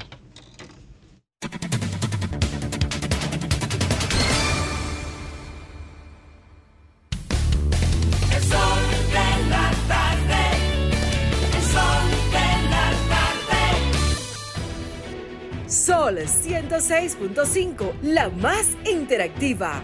Una emisora RCC Miria. Sol 106.5. 4.16 minutos aquí en el sol de la tarde, en el sol del país. Saludos, saludos al coronel Iván Matos, Ay, mi sí. hermano. Ay, sí. Ese es bueno. El más querido en los medios de comunicación. señor. Eh, no, se, no sientan envidia, que eso no es ¿Eh? nada. Además, ser querido en los medios de comunicación y ser querido por una rana es lo mismo. No produce nada, más que problemas. Pero es razonador público permanente de la policía. Ay, no le el eso sí, él es- No, oh, oh, Ese- eso sí, él es leal Es un apagafuego. Él es leal a su institución. Señores, pero es de DGC, no lo metan en lío. Pero es la policía. No, Mato es un apagafuego. Es de eh. los dos, es de los dos. Miren, tenemos aquí al secretario general del Partido Revolucionario Dominicano, que lo, lo es el amigo Junior Santos. Y ocurre que yo he recibido aquí un volante, seremos grande otra vez, PRD, Partido Revolucionario Dominicano. Junior Santos, presidente del partido. Miren, eso tiene un mensaje subliminal. Lo que está diciendo Junior Santos es, bueno, lo dejaron poner chiquito y yo lo voy a convertir en grande de nuevo. Eso es lo que está diciendo este volante. Miren, buenas tardes. La verdad, le doy las gracias a ustedes. Y ojalá que al igual que el, el Hacho iluminará a los dominicanos de nuevo, como el sol lo hace cada tarde aquí. Nosotros como PRD hemos ido en un proceso de decrecimiento de manera significativa. Y tiene que ver mucho con los diferentes procesos en lo que el PRD ha pasado. Pero ahora, al igual que otros tiempos, al PRD le, le corresponde inaugurar una nueva ley de partidos en la escogencia de sus autoridades. Se estuvo aplazando el proceso de convención porque se entendía que era igual que en otros tiempos, que los estatutos decían que tú te puedes pasar seis meses y que si después si las condiciones no lo permiten, tú puedes durar seis meses más, pero ahora la ley es determinante y dice que la autoridad de los partidos son electas por cuatro años.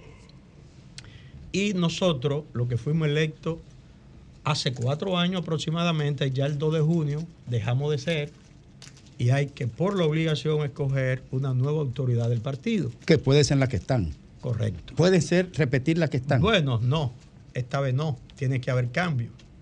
Porque nos pusimos de acuerdo una serie de compañeros y compañeras, uno que tenían más de dos años aspirando, otros que hacía alrededor de un año que estaban aspirando, y nosotros que tomamos la decisión firme una semana antes, el martes antes de Semana Santa, de armar un proyecto, y ya hoy pudimos, digamos, ser el punto de encuentro del compañero Fiquito Vázquez, que aspiraba a la presidencia del partido, y el compañero Julio de Peña, que aspiraba también, igual que en un momento la compañera Altagracita y el compañero Salo Morillo de Moca. ¿Y qué vamos a hacer con Miguel Vargas entonces? Porque es el Pero- actual presidente. ¿Qué vamos a hacer con Miguel? Porque yo no, eh, yo no me figuro a Miguel Vargas no siendo presidente del PRD. Bueno, pero en esa misma línea, Sí. esa misma línea, eh, veo que en el nos trajiste un volantito, muy bonito por cierto, de mucha calidad.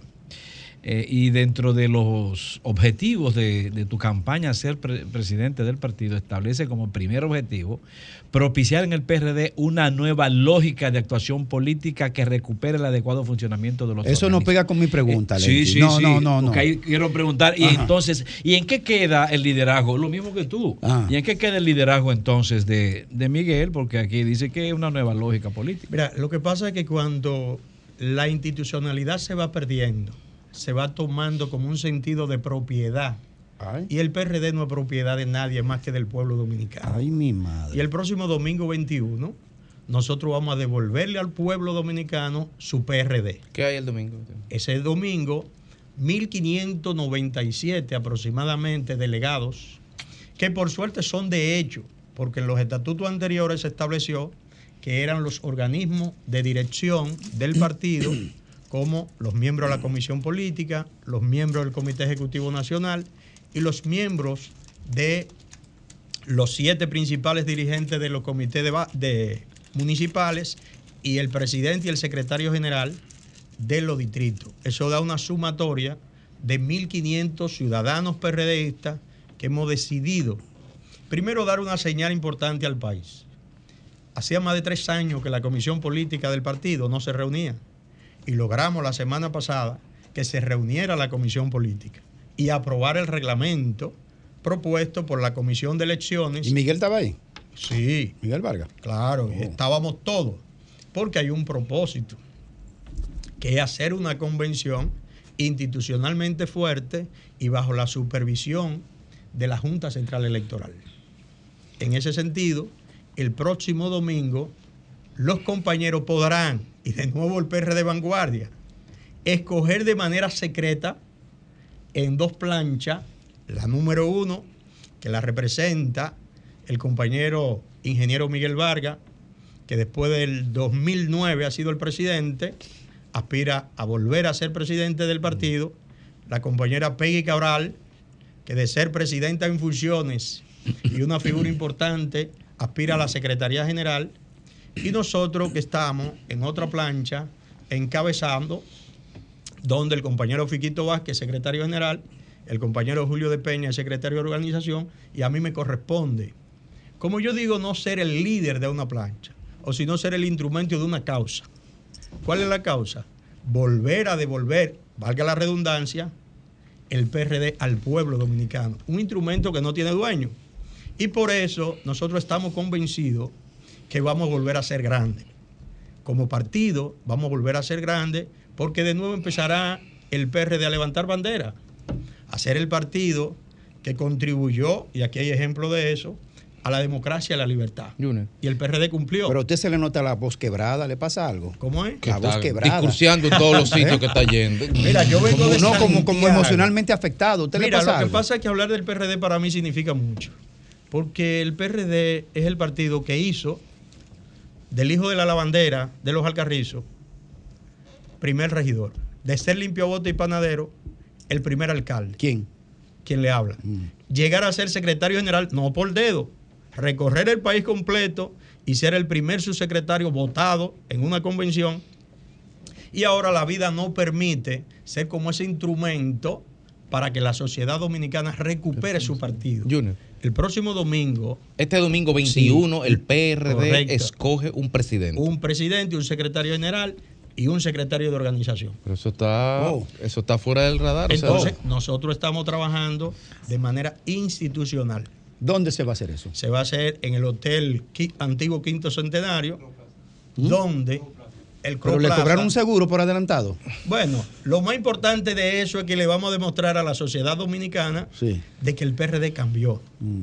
y que el PRD está buscando su origen, que es volver a ser el partido de la democracia, de la libertad, el partido que levante bandera en beneficio de la gente. Voto- perdón, voto secreto, 1.500 votantes, Correcto. comisión electoral, supervisión, supervisión de la mecanismo de Junta. transparencia. Correctamente. Hoy exactamente la Junta asumió ser el ente que regule, vigile y supervise. cuente. Y cuente. Ah. Los compañeros podrán llegar, votar, la Junta lo va a verificar. Acreditados. Le va a entregar la Junta un ticket de que son miembros que pueden ir a votar. Votan y pueden retirarse a su casa. Junior, eh, en caso de que. Se estará votando, perdón, desde las 8 de la mañana hasta las 4 de la tarde. O sea, que no que se van a quedar ahí No, no, no, no, porque la idea barata. es que los compañeros y compañeras ejerzan su derecho, porque hace más de 20 años que el PRD no escoge su autoridad. Después que votan, ¿se van o esperan los resultados? Bueno, habrán algunos que se quedarán alrededor del hotel, pero lo correcto es que vayan a su lugar, porque hay gente que viene desde la frontera. Sí, Junior, pensemos en la eventualidad de que tú seas electo. Eso pone en juego, en peligro el liderazgo de Miguel y sus aspiraciones a ser candidato a la presidencia. Bueno, lo que estudiamos la historia del PRD nos acordamos que cuando Peña Gómez quería ser candidato a la presidencia, promovía que otro dirigiera el partido.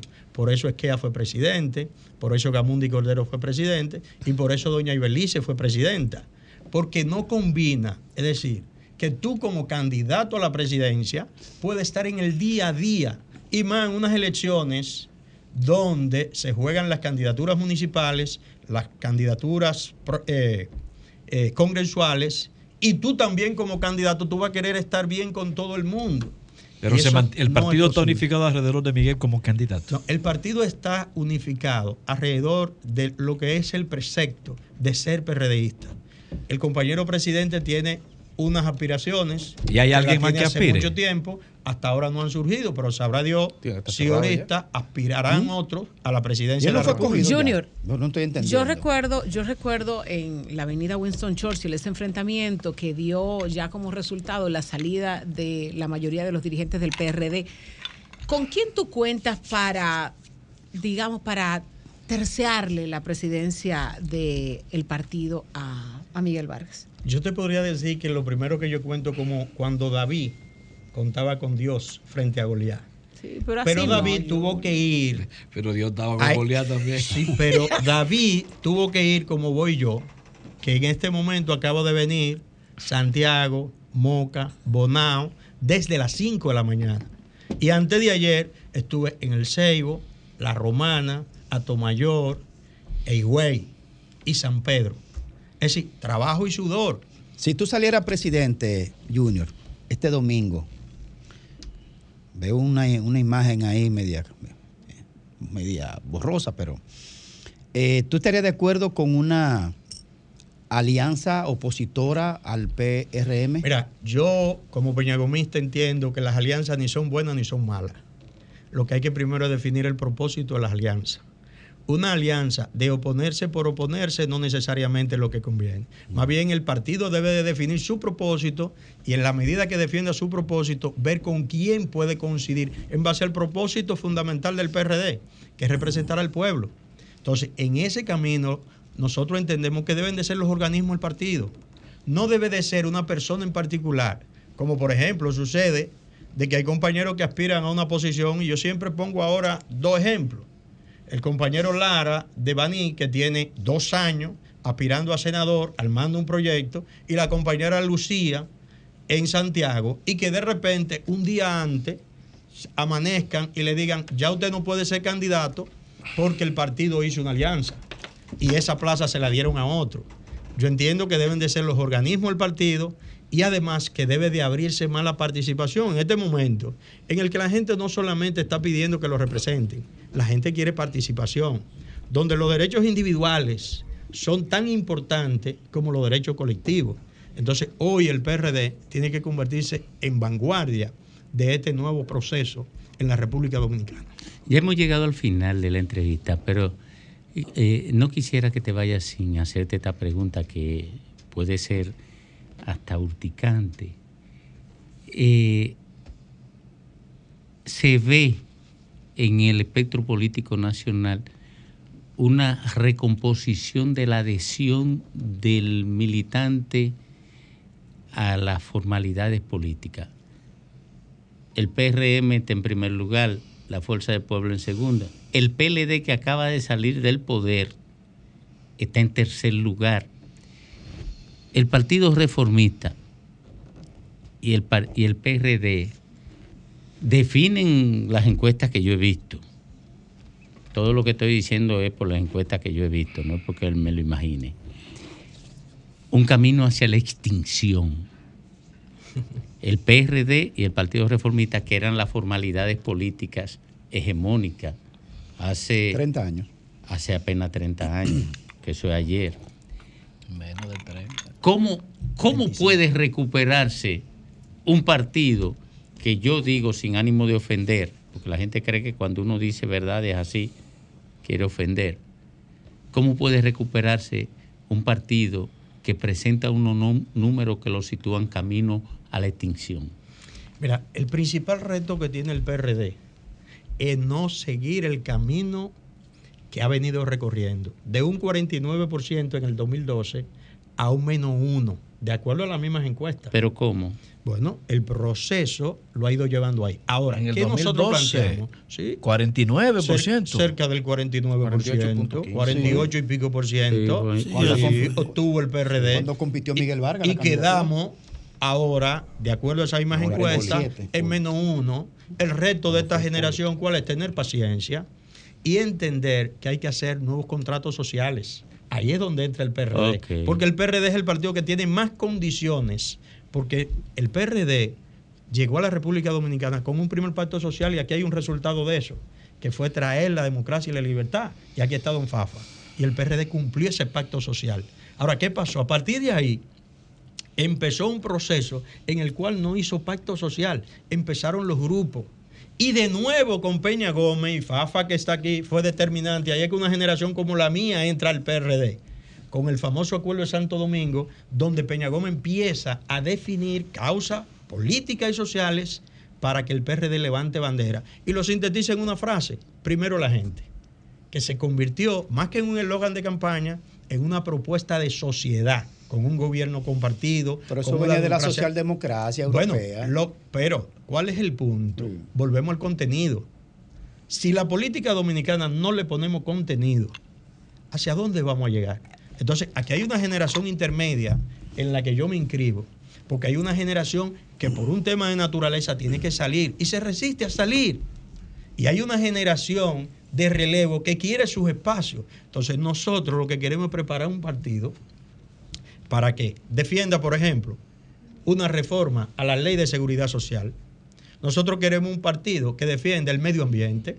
Nosotros queremos un partido que defina claramente el tema de las tres causales, que son temas de mujeres y que los hombres queremos intervenir sin darle los espacios para que ellas lo discutan. Nosotros queremos un partido que sus organismos funcionen, que el presidente de la provincia o los presidentes de las provincias puedan participar en una mesa de discusión. Nosotros queremos un partido que a la hora de discutir una alianza, los dirigentes provinciales y municipales sean consultados. Nosotros queremos un partido y para eso luchamos. Y por eso decimos que le vamos a devolver al pueblo su partido, su PRD, para que el pueblo de nuevo pueda tener desde las comunidades más pequeñas, defendiendo conquistas pequeñas hacia la conquista más grande que puede ser una ola de reforma donde este crecimiento económico que todos los días exhibe la República Dominicana se convierte en desarrollo humano, se convierte en garantía social, donde el tema de la seguridad ciudadana no es un tema de discusión de policía y eh, excluidos sociales, sino que el tema de seguridad ciudadana sea un tema de políticas públicas que nos lleve a la inclusión, donde desde los barrios los jóvenes tengan la oportunidad de estudiar, tengan la oportunidad de formarse y que podamos nosotros también definir el modelo de desarrollo que queremos en la República Dominicana. Aquí hay olas que normalmente son externas. El tema del turismo es una ola de desarrollo, pero que tiene que ver mucho con lo externo. Ahora, vamos a ver a lo interno de nosotros. ¿Cuál es el modelo de desarrollo que queremos eh, aplicar en la República Dominicana? Que podamos hacer pacto a largo plazo. Que en la República Dominicana se puedan hacer planificaciones en las cuales hayan compromisos que sobrepasen los cuatro años. Entonces, hoy, hoy, los PRDistas tenemos la oportunidad o de seguir el camino hacia la desaparición, como bien don Domingo explicaba, o un proceso de reconexión con la sociedad y con una nueva generación política en la República Dominicana. Bien. Ese es el reto del domingo del PRD, no es otro. Gracias, Junior. Gracias. Interesante, Sí, interesante el discurso. Sí, Parece como que, que un anti-PRDista como yo. Yo soy anti-PRDista, sí, yo soy anti todo. todo. Eh, un anti-PRD, parece el discurso de un anti-PRDista. No, yo lo que represento es un pensamiento de José Francisco Peña Gómez que hizo raíz Ah, yo soy- y que hoy yo tiene la Peña oportunidad, Gómez. Tiene la oportunidad de tomar una decisión y los delegados del PRD por primera vez en más de 20 años van a poder votar de manera secreta, donde el corazón y el cerebro sean los que puedan actuar. Mira. En ese sentido, el próximo domingo, los PRDistas, vayamos tranquilos, conscientes, Con esa pero derrota. con un arma. Con esa derrota de Miguel se fue a pique que es la el valor, el valor de su voto y marcar la casilla 2. En la casilla 1 está representado lo que ha sido el proceso de deterioro permanente que ha llevado el PRD y en la casilla 2 está una propuesta Bueno, de Miguel. esperanza para volver a ser grande. Mira, cuando, cuando Leonel se proclamó Vinchita y Balaguerita, yo me proclamé Peña Gomita. Somos dos.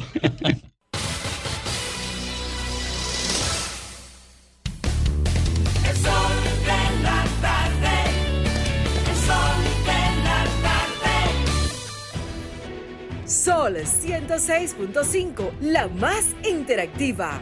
Una emisora RCC Miria. Sol 106.5. Son las 4:41 minutos aquí en el sol del país, en el sol de la tarde. Despedimos a Iván Matos. Sí, sí, sí, tiene una turba ahí. Vino a, vino a visitarnos, vino a visitarnos. Ha Eh, sublevado el ambiente aquí. Sí, sí, trajo regalos para Fafa, para mí. ¿Dónde están? Para Grimer, para Lenchi, para, para Jovine. Yo recibí uno, pero es fantasmagórico, Oye. pero lo recibí. Eh, los de ustedes dos están allá atrás.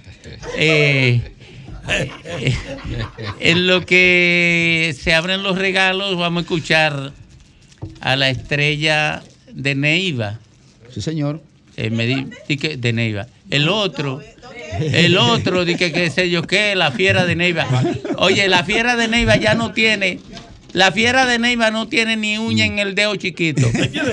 Oye, ya no tiene ni uña en el dedo chiquito. La única fiera que tiene Neiva se llama Graimer Méndez. Ay, ay, mi madre. Bueno, gracias, gracias a toda la audiencia de este sol de la tarde, sol del país. Miren, em, antes de entrar en el comentario fundamental, fundamental, yo quiero, yo quiero preguntarle a los ricachones del Ablandino. De hecho, una funeraria que se ve vetusta, vetusta, añeja, como que no se renueva.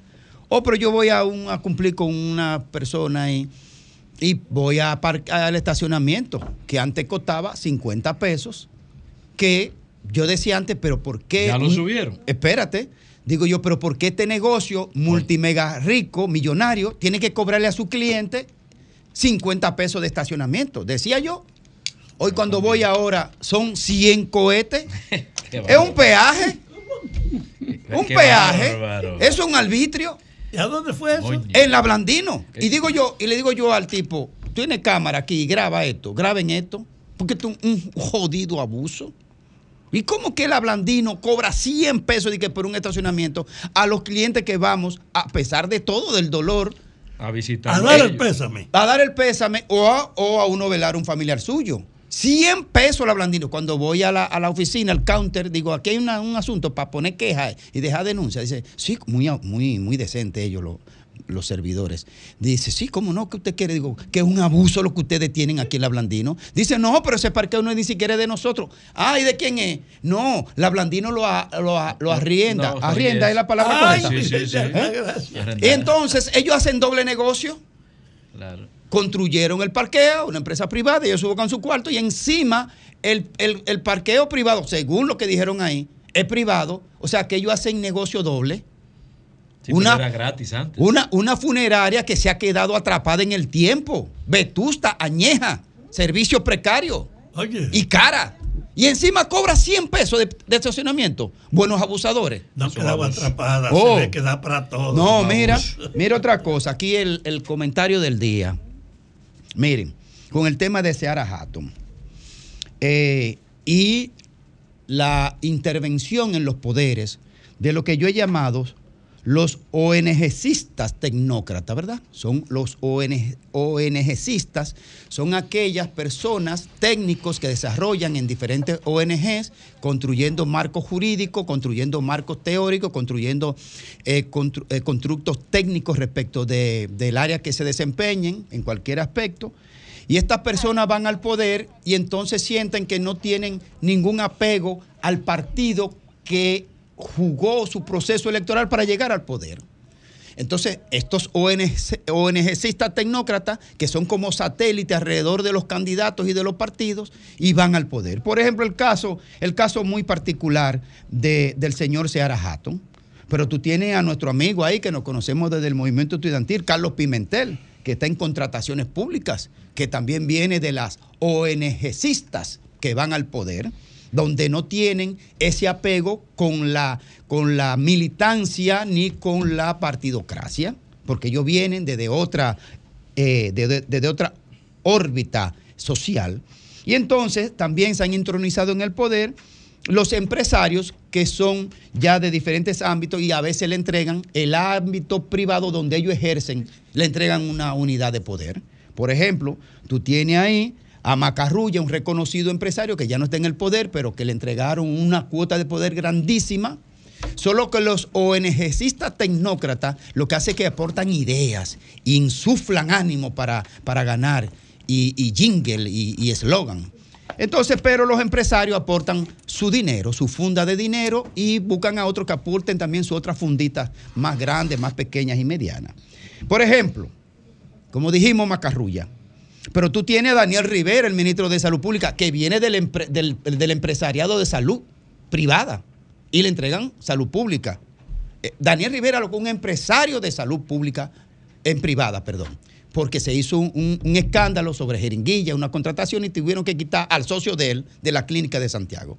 bueno, claro, tú tienes ahí a Ángel Hernández, ministro de Educación, que no viene de la partidocracia, es un teórico también, pero viene del empresariado privado de educación. Tú tienes ahí entonces también a Morrison, que venía de ser un- una lanza de, de defensa de lo que es el sector privado de la energía eléctrica, y tú lo tienes en Edesur. Tú tienes entonces a Limber Cruz en agricultura, que es un empresario agrícola, ¿verdad? Y tú tienes ahí también entonces a Celso Marrancini, que es un gran empresario de la energía, dirigiendo eh, Punta Catalina. Entonces, estos individuos, los ONGcistas tecnócratas, satélites de los, de los partidos en campaña, y los empresarios, que son los que ponen la funda del dinero y otras cosas, entonces ellos son como siameses del mismo pelaje. Son dos cuerpos que van junto a la política, pero no sienten compromiso. Y a todos les pasa casi lo mismo, que no sienten compromiso de dar cuenta de lo que están haciendo y por eso que usted ve que pase lo que pase, nunca salen a dar la cara ni a explicar. Pareciera que le metieran un paradrapo en la boca o que sufren de una laringitis agresiva. Entonces, mientras los partidos se sigan llevando de ese discursito de la antipolítica y de, y, de, y de patear y taclear al sistema de partido, están afilando cuchillos para su propia garganta. Vámonos.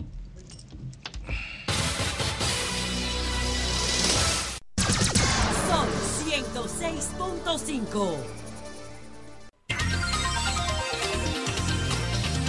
Bueno, son las 4.49 minutos, ya estamos en el final de este espacio caracterizado eh, por los telegramas que han hecho los comentaristas. Parece que vinieron mezquinos en términos de brindarle a los oyentes eh, lo que esperan de ellos, ¿verdad? Comenzando por el, el más completo. Eh, comenzando por Se el líder del equipo.